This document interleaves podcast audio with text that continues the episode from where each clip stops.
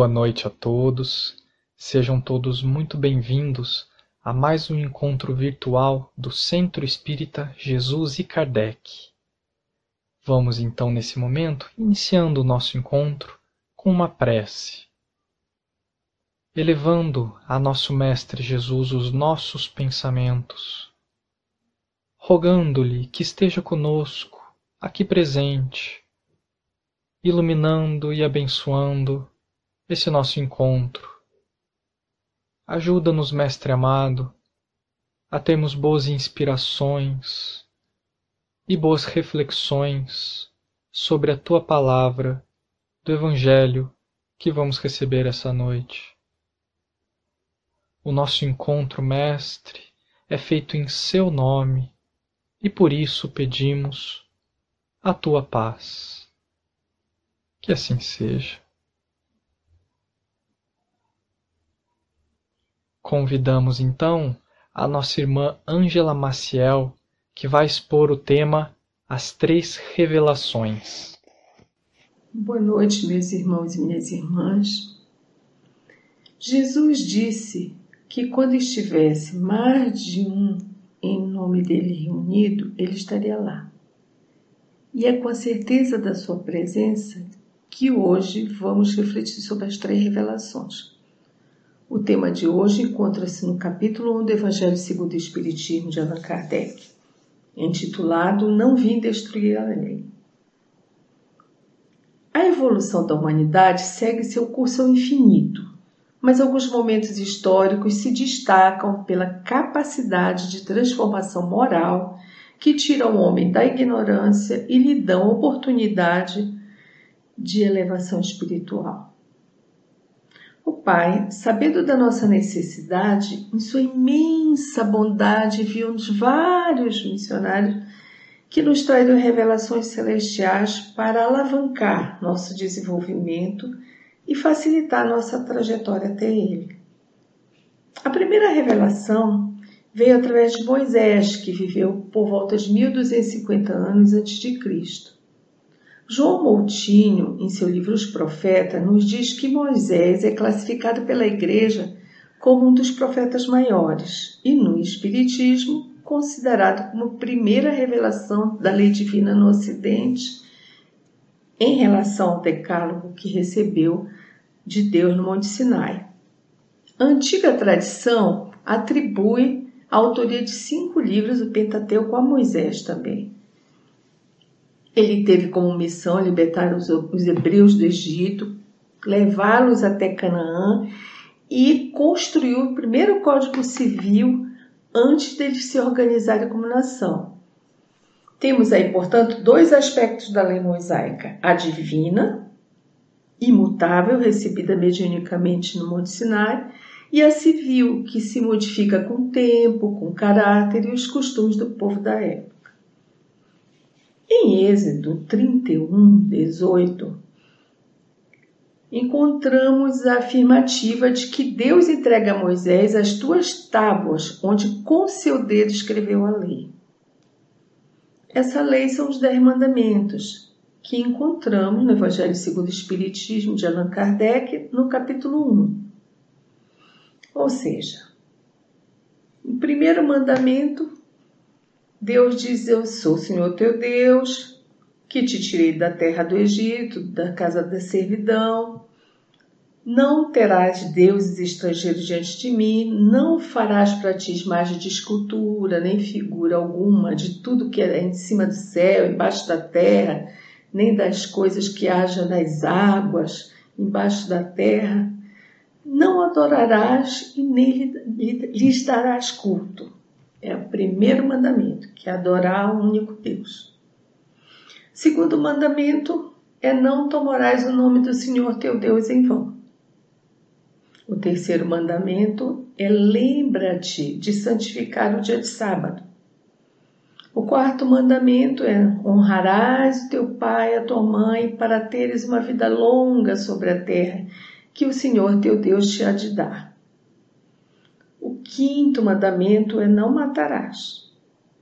O sexto mandamento é não cometerás adultério. No sétimo, não furtarás. No oitavo, não dirás faltas testemunho contra o teu próximo. O nono, não desejarás a mulher do próximo. E o último e décimo, não cobiçarás a casa do teu próximo, nem o seu serviço, nem sua serva, nem seu boi, nem o seu jumento, nem qualquer outra coisa que, que lhe pertença, né? Aqui nós temos a base do cristianismo, da moralidade cristã.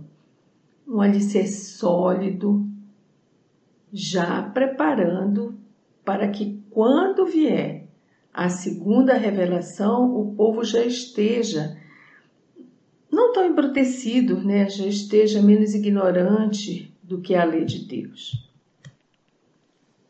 Eu gostaria de retomar o quinto mandamento: não matarás. O quinto mandamento é muito simples: é não matarás, ponto. Não é não matarás, vírgula. Ah, mas se matarem teu filho, aí tu podes matar. Ah, mas se te roubarem, aí tu podes matar. Não existe exceção. Não existe concessão. É não matarás, ponto. Jesus foi muito claro, muito direto. É que nós é, somos muito generosos com nós mesmos, né? Então costumamos justificar os nossos atos. Por mais errados, por mais violentos que eles sejam, a gente sempre acha uma desculpa para justificá-los. Mas o quinto mandamento é bem claro: não devemos matar. É, o povo já, como eu vinha dizendo, mais preparado, já menos ignorante, né, do que a lei de Deus, já pá, estão anos e anos e anos e muitos povos esperando a vinda de Jesus, que é a segunda revelação. Em Mateus capítulo 5, versículo 17 e 18, Jesus diz: Não penseis que vim destruir a lei ou os profetas. Não vim para destruí-la, mas para dar-lhe cumprimento. Porque em verdade vos digo que o céu e a terra não passarão até que não se cumpra tudo que está na lei, até o último J e o último ponto.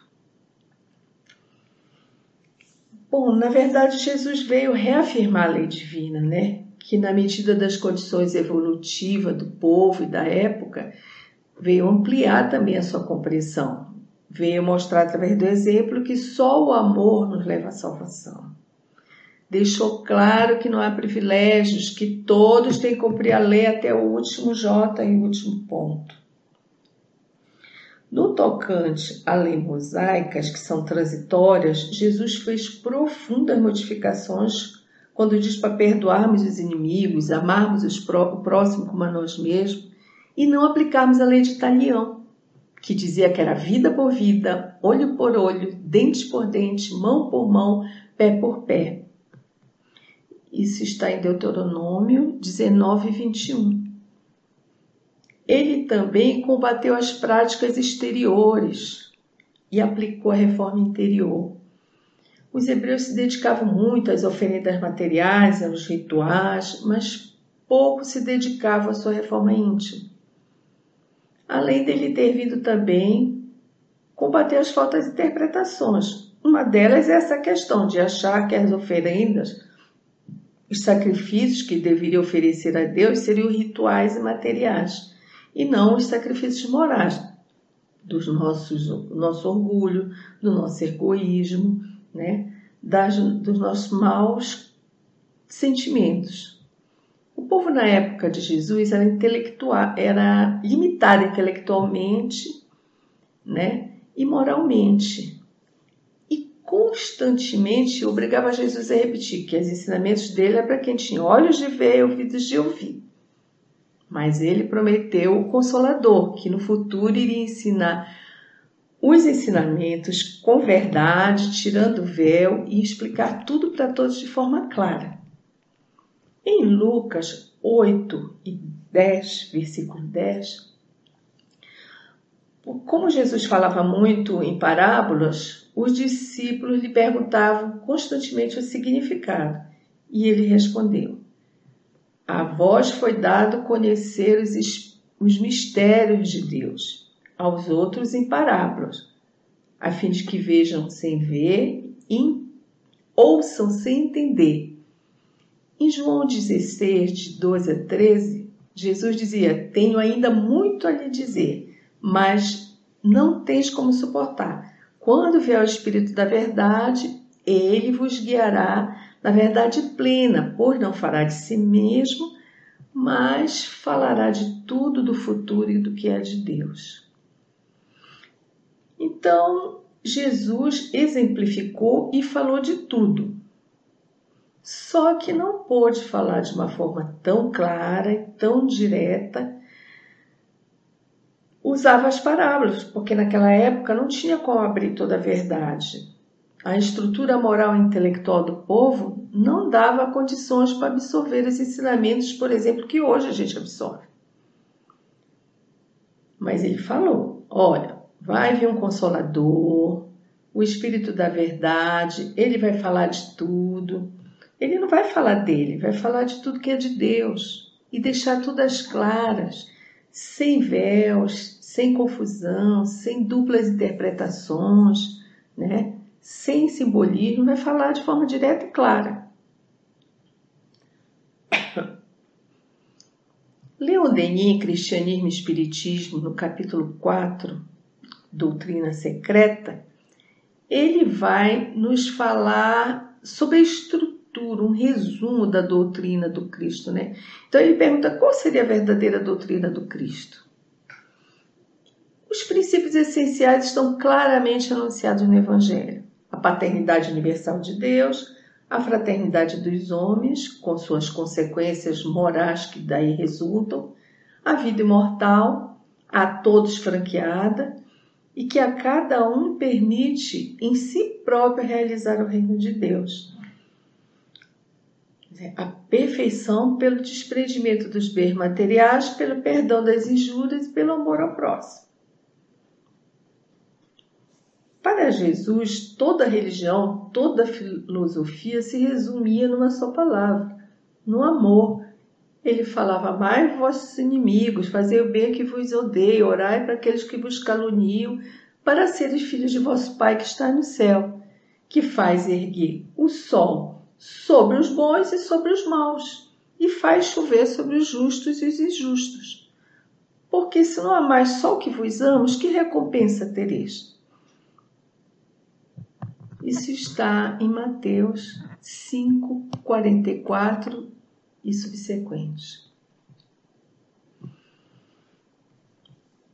Para aquelas pessoas que achavam que iam se salvar só pelo jejum, pela abstinência, Jesus fala: não é o que entra pela boca que macula o homem, mas o que por ela sai.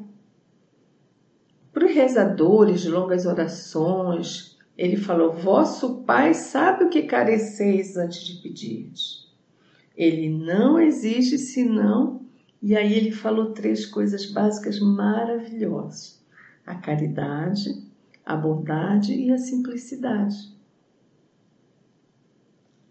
No final, tudo se resume em amar ao vosso próximo como a, como a vós mesmo, né? E seres perfeito como vosso Pai Celestial é perfeito. Isso se encerra toda a lei e todos os profetas.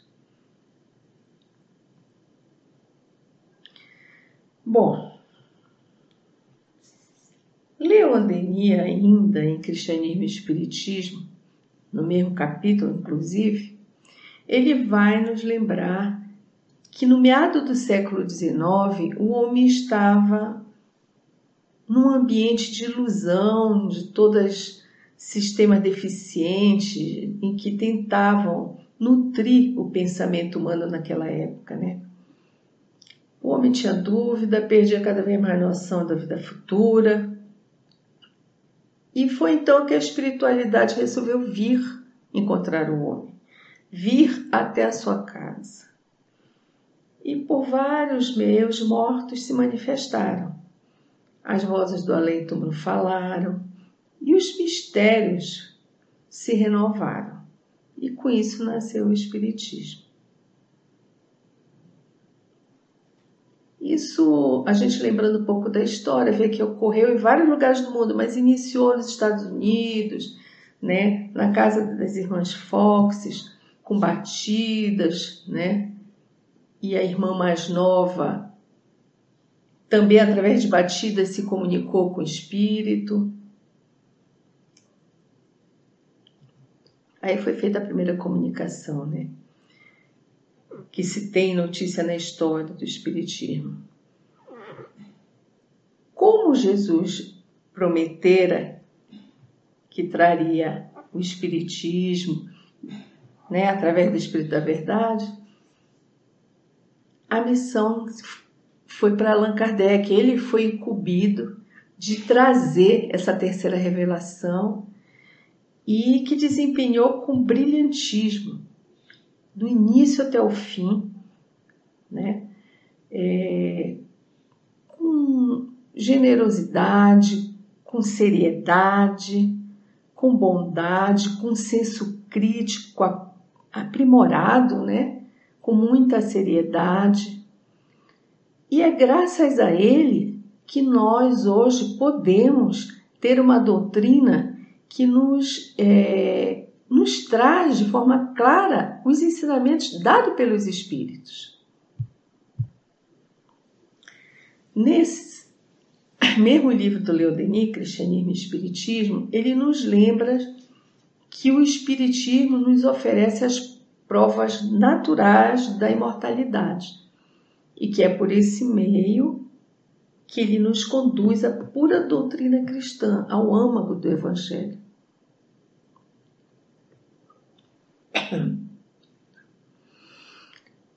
Os dogmas é, cobriram com elementos incongruentes e estranhos tudo isso, né?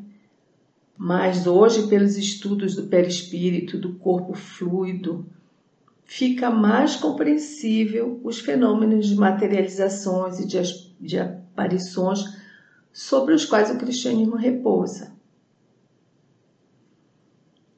Jesus Moutini, Evangelho sem mistérios e sem véus, nos fala que a codificação kardeciana, como doutrina organizada, tem algumas, algumas bases nas suas estruturas, que são a imortalidade do espírito, que a gente vai ver definida por Jesus ao aparecer mediunicamente aos apóstolos depois da crucificação, cujo fenômeno foi traduzido por ressurreição, a reencarnação, quando ele fala a Nicodemos, nos ensinamentos a Nicodemos, que ninguém pode ver o reino de Deus se não nascer de novo, está em João 3, 3 a 7.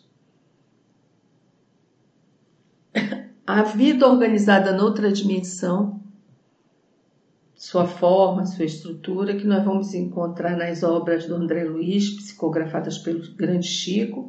Mas antes mesmo das obras do André Luiz, nós encontramos no livro do Mestre, O Céu e o Inferno, de Allan Kardec, os depoimentos dos próprios espíritos, onde ele descreve sua condição, os locais onde estão, as características destes locais segundo a sua condição e seu nível de elevação.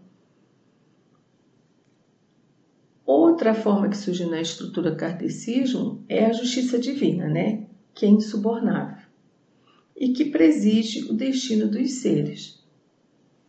Nós vamos encontrar isso quando Pedro decepa a orelha do, do soldado Malco e Jesus fala: embainha a tua espada porque todo que fere com a espada, com a espada será ferido. Isso está em Mateus 26, 52.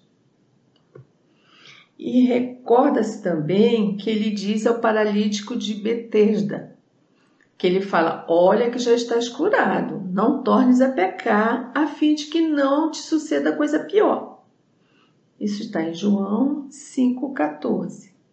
É porque ele diz isso porque a gente sabe que essa encarnação, o que a gente faz nela com as oportunidades que a gente tem, é que define o que a gente vai ter na próxima. as nossas provas, as nossas dificuldades ou as nossas facilidades, vamos dizer assim. Então, quando ele cura o rapaz, ele fala: Olha, estás curado.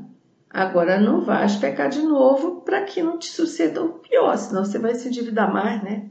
Tiveste já uma oportunidade. A mediunidade também faz parte da estrutura. Isso a gente vê na transfiguração, que Jesus chamou Pedro, Tiago e seu irmão João, levou para um lugar, uma montanha bem alta, né, isolada, e lá ele foi transfigurado diante deles. Então, seu rosto ficou como um sol resplandecente e suas vestes como uma luz. E aparece Moisés e Elias para conversar com ele. Então Pedro toma a palavra e diz a Jesus: Senhor, é bom estarmos aqui. Se queres, levantarei aqui três tendas, uma para ti, uma para Moisés e outra para Elias. E ainda Pedro falava como uma nuvem luminosa os cobriu, né? E uma voz saía da nuvem e disse: Este é meu filho amado, que eu me comprazo.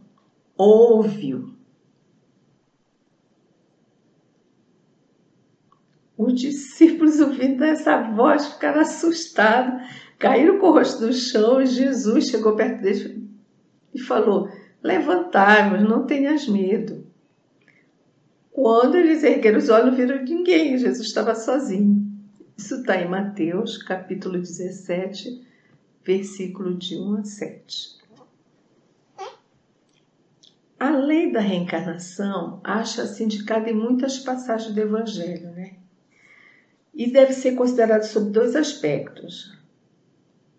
A reencarnação na carne dos espíritos em via de aperfeiçoamento e os espíritos que vêm em missão na Terra. Sua conversa com Nicodemos, Jesus assim se expressa: Em verdade te digo que se alguém não renascer de novo, não poderá ver o reino de Deus. Disse-lhe Nicodemos: Mas como pode um homem nascer sendo já velho? E Jesus respondeu: Em verdade te digo que se um homem não renascer da água e do espírito, não pode entrar no reino de Deus. O que é nascido da carne é carne, o que é nascido do espírito é espírito. Não te maravilhes de te dizer que importai-vos nascer de novo. O vento sopra onde quer e tu ouves a sua voz, mas não sabes de onde vem nem para onde vai. Assim é todo aquele que é nascido do Espírito. Essa passagem é de João 3, versículo 3 a 8. Essa passagem de Nicodemos nós retomamos para que a gente perceba a segunda parte, tá? quando ele fala o vento é o espírito que sopra onde lhe apraz. Ele está querendo dizer que é a alma que escolhe um novo corpo, uma nova morada, sem que os homens saibam de onde vem e para onde vai, né? A gente não lembra de onde a gente veio, não lembra das outras encarnações e nem tem uma avaliação em vida de para onde nós vamos pós-morte. Quando ele fala na água, na época a água era tomada matéria primordial responsável pela formação de tudo que era material, ela estaria em tudo que era material. E quando ele fala Espírito Santo, é levantada a questão de que a palavra santo não se encontra na origem do texto, que ela foi introduzida muito tempo depois. Então, é preciso se, re, se ler renascer da matéria e do espírito, sem o santo. O Espiritismo é a doutrina dos espíritos, que tem como finalidade a transformação da humanidade, dando-lhe condições de atingir o reino e a glória de Deus o intercâmbio dos mortos com os vivos, estudo e conhecimento da estrutura perispiritual, acabaram de vez com qualquer dúvida sobre a vida após a morte do corpo físico. Kardec, é, com sua obra magnífica, né, nutre o nosso ser de conhecimento trazido pelos espíritos e não podemos mais alegar ignorância ou incompreensão do Evangelho do Cristo. Estamos com as ferramentas todas nas mãos. Então agora vamos ao trabalho. Kardec foi de uma generosidade e de um, um brilhantismo no seu trabalho, na sua disciplina, uma coragem, um homem que foi consciente do quanto isso ia lhe custar né, em termos de desgaste físico, de antecipação de sua morte por desgaste, por cansaço, enfim. E mesmo assim, ele não abriu mão de manter toda uma vida de dedicação para que nós pudéssemos ter acesso a essa obra maravilhosa. Como eu falei, a gente já está com as ferramentas. Precisamos ir ao trabalho. Precisamos viver o Evangelho. O Evangelho é vida. Nós somos o Evangelho. Nós precisamos vivenciá-lo, transformá-lo em realidade. Porque a nossa essência é aquela que está no Evangelho. Nós somos aquilo que está expresso por Jesus. Nós não somos os nossos vícios. Os nossos vícios são deformidades, alterações da nossa essência pela nossa ignorância, que vai desaparecer quando nós conseguirmos cumprir com a trajetória que Jesus veio, exemplificou e ensinou. E veja, Jesus cumpriu com a sua promessa de mandar o Consolador e o Espírito da Verdade. E nós recebemos essa coisa maravilhosa que é o Espiritismo, a doutrina espírita, muito esclarecedora, muito verdadeira nos seus pontos. Com bases científicas, com pesquisa bem estruturada. Só nos resta pôr em prática. Então, meus irmãos, a gente precisa vivenciar o Evangelho para a gente estar bem bonitos quando formos para as bodas celestiais, para a gente poder ter paz de espírito, para a gente poder estar no mundo feliz e, acima de tudo, para a gente poder ajudar aqueles que estão numa condição do, do qual nós já saímos. É muito prazeroso para o espírito ajudar o outro irmão. E era essa mensagem e as reflexões que eu tinha para trazer hoje. Então, que Deus nos abençoe, que a gente fique todos na profunda paz de Deus e prontos para o trabalho. Boa noite. Agradecemos a nossa irmã pelas reflexões da noite e agora eu faço um convite à prece. Senhor Jesus, Mestre amoroso e misericordioso, te agradecemos pelas reflexões, pela oportunidade de aprendizado. Te agradecemos, Senhor, pela assistência que nos dá em nossas dificuldades e te pedimos que nos envolva com a sua luz, com a sua força, com a sua paz, agora e sempre. Que assim seja.